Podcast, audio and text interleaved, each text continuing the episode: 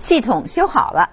今天上午，故宫博物院官微发布公告，经过排查修复，故宫博物院年票销售系统于上午的十一点三十分恢复销售。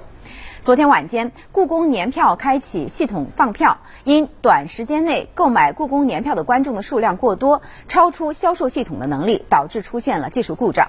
故宫年票于二零一四年十月开始发行，观众可以凭年票于一个自然年内到故宫博物院参观十次。不过十一黄金周期间不能使用年票。而此次二零二二年的故宫年票限售五万张，分全价三百元、半价一百五十元两种，全年有效，每人限购一张，